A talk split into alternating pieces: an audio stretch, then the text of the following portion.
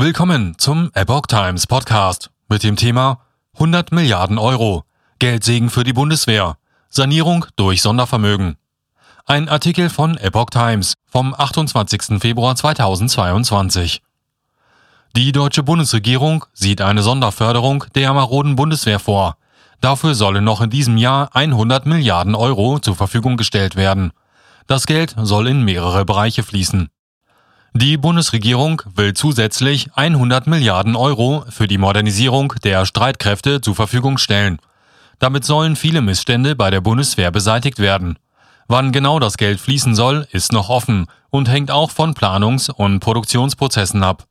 Die Finanzierung soll aber den Regierungsplänen zufolge bereits komplett im Bundeshaushalt 2022 durch die Einrichtung eines Sondervermögens erfolgen. Sondervermögen sind rechtlich unselbstständige Teile des Bundesvermögens oder auch der Länder, die separat vom normalen Haushalt verwaltet werden. Dabei kann es sich sowohl um Guthaben als auch um Schulden handeln. Kredite zur Bildung von Sondervermögen werden auf die Staatsverschuldung angerechnet, auch im Rahmen der europäischen Schuldenregel. Im Folgenden ein Überblick, in welchen Bereichen das Geld eingesetzt werden soll. Beschaffungswesen.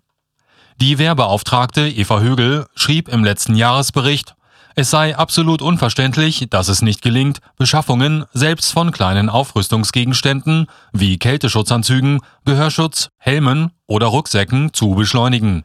Reparaturbedarf, Materialausfälle und Verzögerungen seien leider Alltag in der Truppe.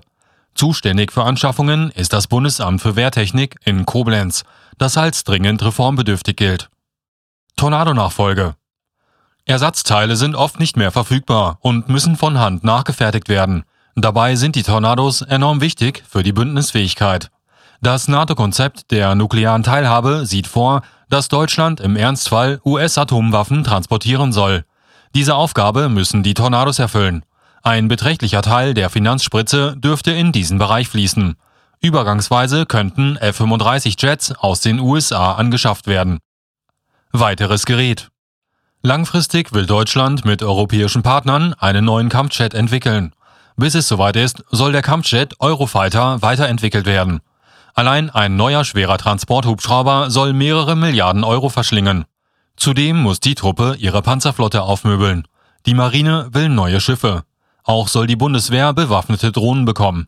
Dagegen hatte es bis zuletzt Widerstand etwa in der SPD gegeben. Bundeswehrauftrag Wofür braucht Deutschland eine Armee? Nach dem Ende des Kalten Krieges wurde die Bundeswehr massiv verkleinert.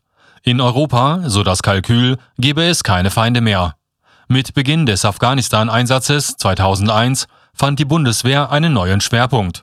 Sie richtete ihren Auftrag auf punktuelle Auslandseinsätze außerhalb des Bündnisgebietes aus.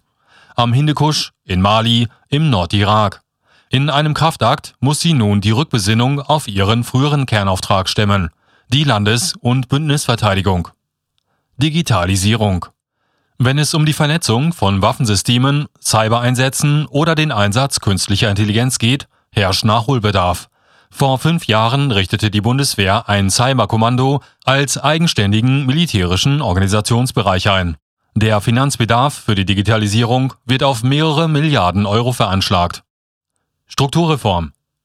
Bereits die frühere Verteidigungsministerin Annegret Kamm-Karrenbauer hatte eine Strukturreform angestoßen, um die Einsatzfähigkeit der Bundeswehr zu erhöhen. Ein neues Einsatzkommando Inland soll für die Verteidigung des NATO-Bündnisgebietes und für die Landesverteidigung zuständig sein. Bislang gibt es lediglich ein solches Kommando für Auslandseinsätze. Auch in anderen Bereichen soll reformiert werden, um Führungsstrukturen zu verschlanken und effizienter zu machen. Deutsche Marine bekommt einen neuen Chef. Nach dem Eklat um Marinechef Kai-Achim Schönbach bekommen außerdem die deutschen Streitkräfte einen neuen Chef.